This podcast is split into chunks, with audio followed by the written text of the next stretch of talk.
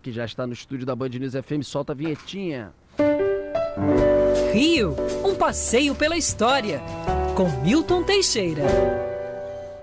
Professor Milton Teixeira, a caráter, estamos no verão e o professor Milton Teixeira veio. Claro, tá certo, professor, de camisa regata, é assim que a gente gosta. Pro Diniz FM não tem frescura, mostrando que você está inserido na estação que é a mais quente do ano. E outra que muitas pessoas não sabem, professor Milton Teixeira caminha quilômetros e quilômetros todos os dias pela cidade do Rio de Janeiro, ou em seus passeios, ou porque caminha mesmo pela cidade um dos maiores conhecedores dessa capital aqui do estado do Rio de Janeiro. Bom dia, professor Milton. Bom dia, Rodolfo. Bom dia, ouvintes. E aí, professor, tudo bem com você? Saudades? Tudo bom. Olha, primeira vez neste século que eu estou usando uma regata. Ganhei de presente.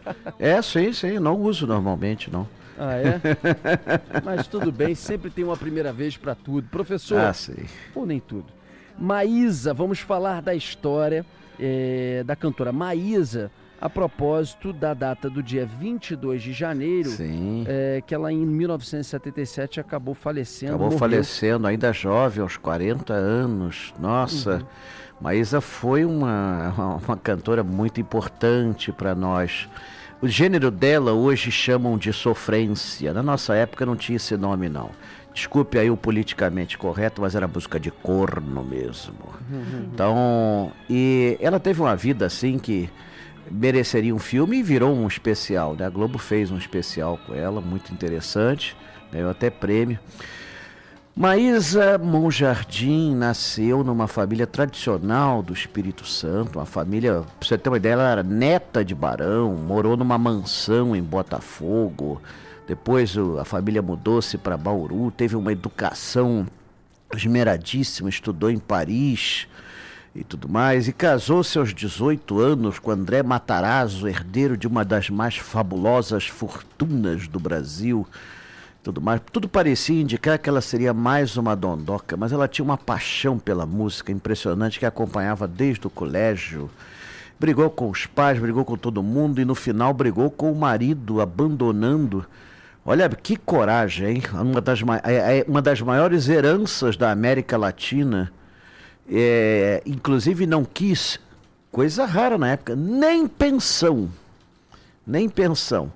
E se lançou na carreira como cantor em 1957 na noite carioca, naquele apogeu que nós estávamos, né? Bossa nova, as novas tendências que estavam surgindo, e ela canta músicas de sofrência, que eram quase que biográficas, né?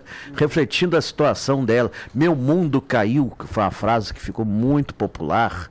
E tudo era assim, ela, ela, ela era sendo abandonada, né?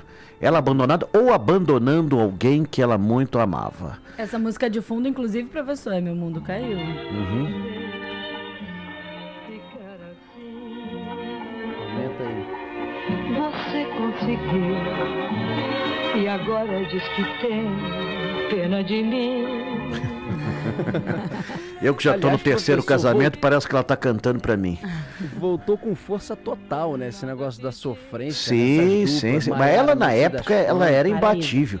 E ela era uma figura folclórica, bem diferente de quando ela morreu nos anos 50. Ela não se penteava. Isso era conhecida, ela não se penteava. Uma vez perguntaram o que ela usa nos cabelos. Meus dedos. Meus Deus, lutando contra a obesidade, ad eterno, né? E teve uma outra que ela compôs, que é o Ouça, que esta então, né, é, é mais sofrência ainda.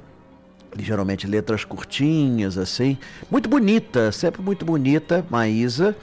Ela vai sobreviver aos anos, sempre mantendo esse gênero. Nos anos 70 ela começa uma carreira. Bom, ela foi cantora de boate. É, me lembro que na, era praticamente figura constante na boate Sucata de Ipanema, que praticamente abria as portas para ela, para todos os shows dela. E nos anos 70 ela se lançou no mundo das novelas. Aliás, ela, ela teve vários amores famosos. É, é foi, foi mãe do, do Jaime Monjardim, é, que foi produtor de TV, teve é, casou-se com Carlos Alberto, ator que foi famoso no seu tempo. Hoje ninguém se lembra dele, mas ele era um, um galã no, nos, seus, no, no, nos anos 60, 70. Uhum. Ela depois fez novela também, fez o Cafona, com, do Braulio Pedroso, e fez Bellamy. E curiosamente, nas duas novelas, ela fazia mais ou menos o que ela era. Sendo que na segunda, ela era uma alcoólatra inveterada, que hoje em dia, uh, provavelmente o politicamente correto não permitiria isso na TV. Mas ela, ela, ela era, na vida real, viciada em álcool, em cigarros e em anfetaminas. E com uma depressão 24 horas por dia, 7 dias por semana, 365 dias por ano. É sempre com esse estilo sofrência, sempre com esse estilo de dor. É, depois de muita briga, conseguiu fazer as pazes com o filho Jaime Monjardim. No dia que ele casou, 22 de janeiro de 1977, ela voltou para casa dela em Maricá é, na ponte Rio-Niterói, bateu com o carro e faleceu com 40 anos apenas. 40 anos. A perícia depois verificou, ela estava perfeitamente sóbria, não tinha nada no corpo que pudesse ter causado aquilo, foi uma pura fatalidade. Ela escreveu nos diários: Tem 40 anos, sou viúva e deprimida, que será de mim agora? Pois é. Uhum. Então Professor, teve assim esse final triste. Oi. É, final triste, né? Professor, uhum. mas você também separa para falar de um teatro tradicionalíssimo do nosso Rio de Janeiro, na praça, na gloriosa Praça Tiradentes, que é o Teatro João Caetano, né, professor? Sim, o, São, o antigo São Pedro de Alcântara, que pegou fogo no dia, em janeiro de 1856. Se vocês pensarem, é, até Dom João nós não tínhamos praticamente nenhuma casa de teatro. Tinha uma porcaria de uma casinha onde tinha umas representações teatrais. Com Dom João, surge a partir do cabeleireiro dele, Fernando José de Almeida, mais conhecido como Fernandinho, ele consegue fazer, pelo sistema de cotas, construir um teatro gigante no, na, no campo da, dos ciganos, que hoje se chama Praça Tiradentes. Esse teatro, chamou-se Teatro São João, Real Teatro São João, depois da independência constitucional fluminense e, claro, né, no Império, São Pedro de Alcântara. Era o maior teatro do, do Rio de Janeiro, onde vinham personalidades internacionais e tal, não sei o que. Esse teatro pegou fogo totalmente em janeiro, 26 de janeiro de 1856. Aparentemente foi uma grande tragédia para o teatro brasileiro, mas na verdade simbolizou uma mudança porque esse teatro só recebia peças internacionais. Então nós tivemos que fazer uma, uma novidade. Tivemos de escrever peças brasileiras, peças com assuntos brasileiros. E surgiu toda uma classe de teatrólogos e de atores que, fala, em vez de cantarem ópera, retratavam o cotidiano, a vida, o dia a dia do nosso Rio de Janeiro. Era o chamado teatro de casaca nome que hoje em dia pode parecer pernóstico, mas seria hoje o teatro de regata. Era onde ia a população mesmo, que não sabia italiano, espanhol, francês, para entender aquelas peças estranhas que vinham de fora. E que retratavam aspectos do cotidiano, como França, é, bem, muito bem pelos teatrólogos da época, França Júnior, José de Alencar, Machado de Assis, que pouca gente sabe, escreveu peças de teatro, não eram muito boas, mas eram significativas. Gonçalves Dias e outros mais assim. Então, a partir dessa data, esse incêndio marca o surgimento do teatro brasileiro, que passa a ser encenado em pequenas casas, às vezes residências adaptadas, e surge toda uma classe de atores brasileiros.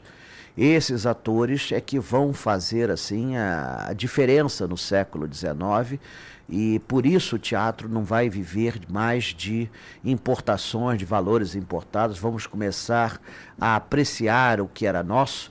E uma coisa que se fazia muito na época e que depois vai tornar-se uma verdadeira coqueluche nos anos 30 e 40 do nosso século, o teatro de revista que uhum. pegava as notícias do dia a dia e fazia gozação com tudo isso, né? Então, principalmente da classe política. A classe política sempre rendeu grandes anedotas ao longo da história. Parece que Desde há muito tempo e- elegemos gente que só faz palhaçada quando está no poder. Então esse pessoal se aproveitava disso e fazia gozações.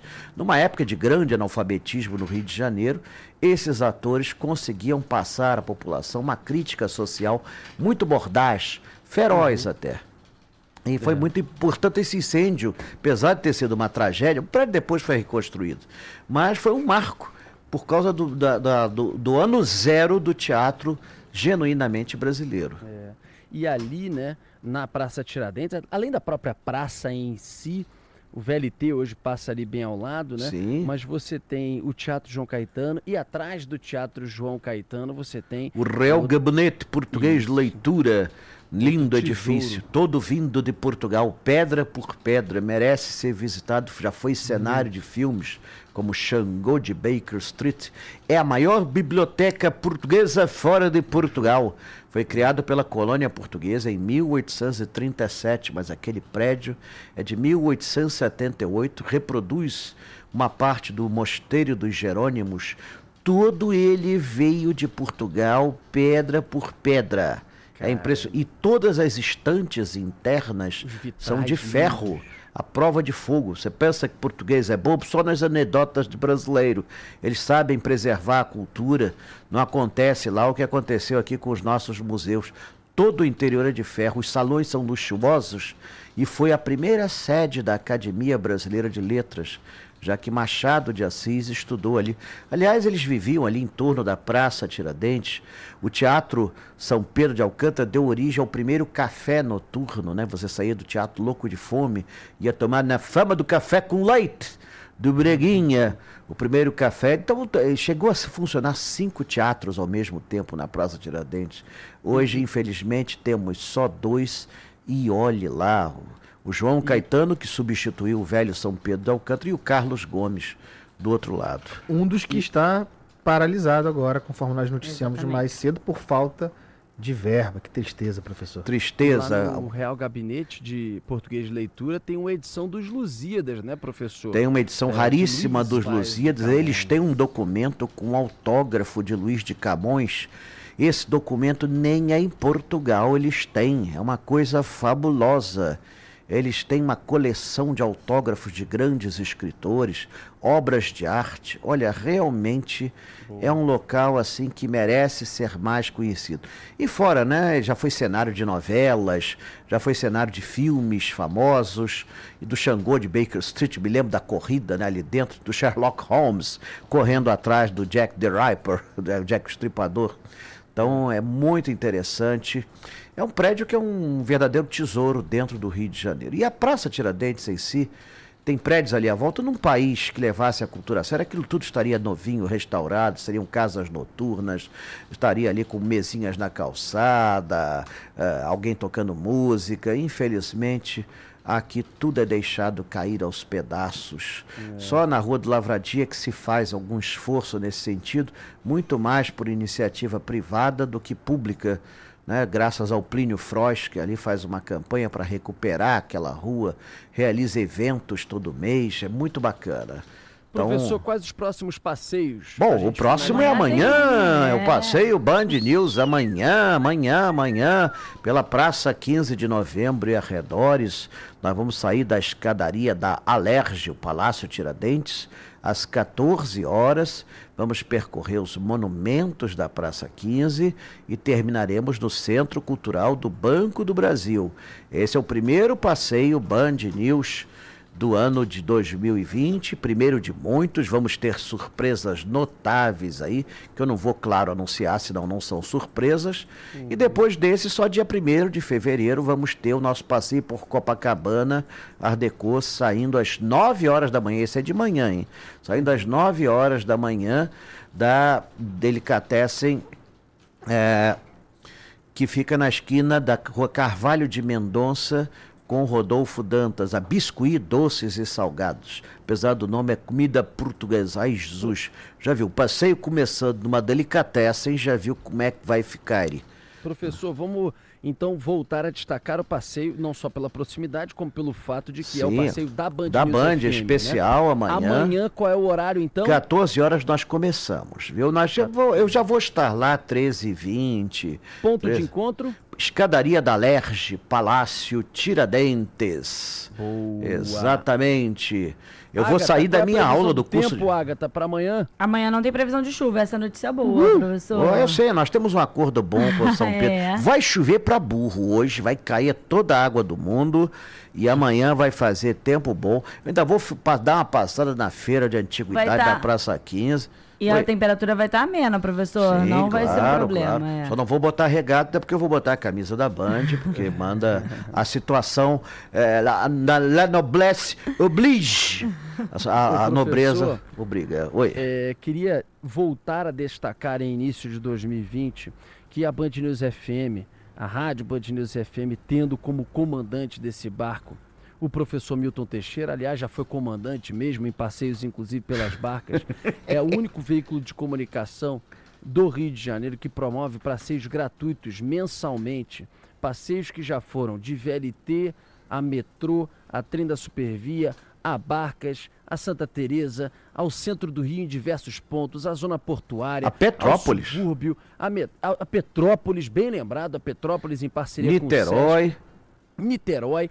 Então é uma coisa que a gente faz para estar perto de vocês, dos ouvintes, para proporcionar a vocês um momento de confraternização, de aproximação da rádio e de conhecimento da nossa cidade, Com do nosso certeza. estado do Rio de Janeiro. Vamos ver se batemos o recorde dessa. Meu recorde já está em 400 pessoas. Vamos ver. Vai, tenho certeza que vai. Vamos Se superar o bloco, os blocos forma. carnavalescos. Maravilhoso. Vai ser o bloco da. Band.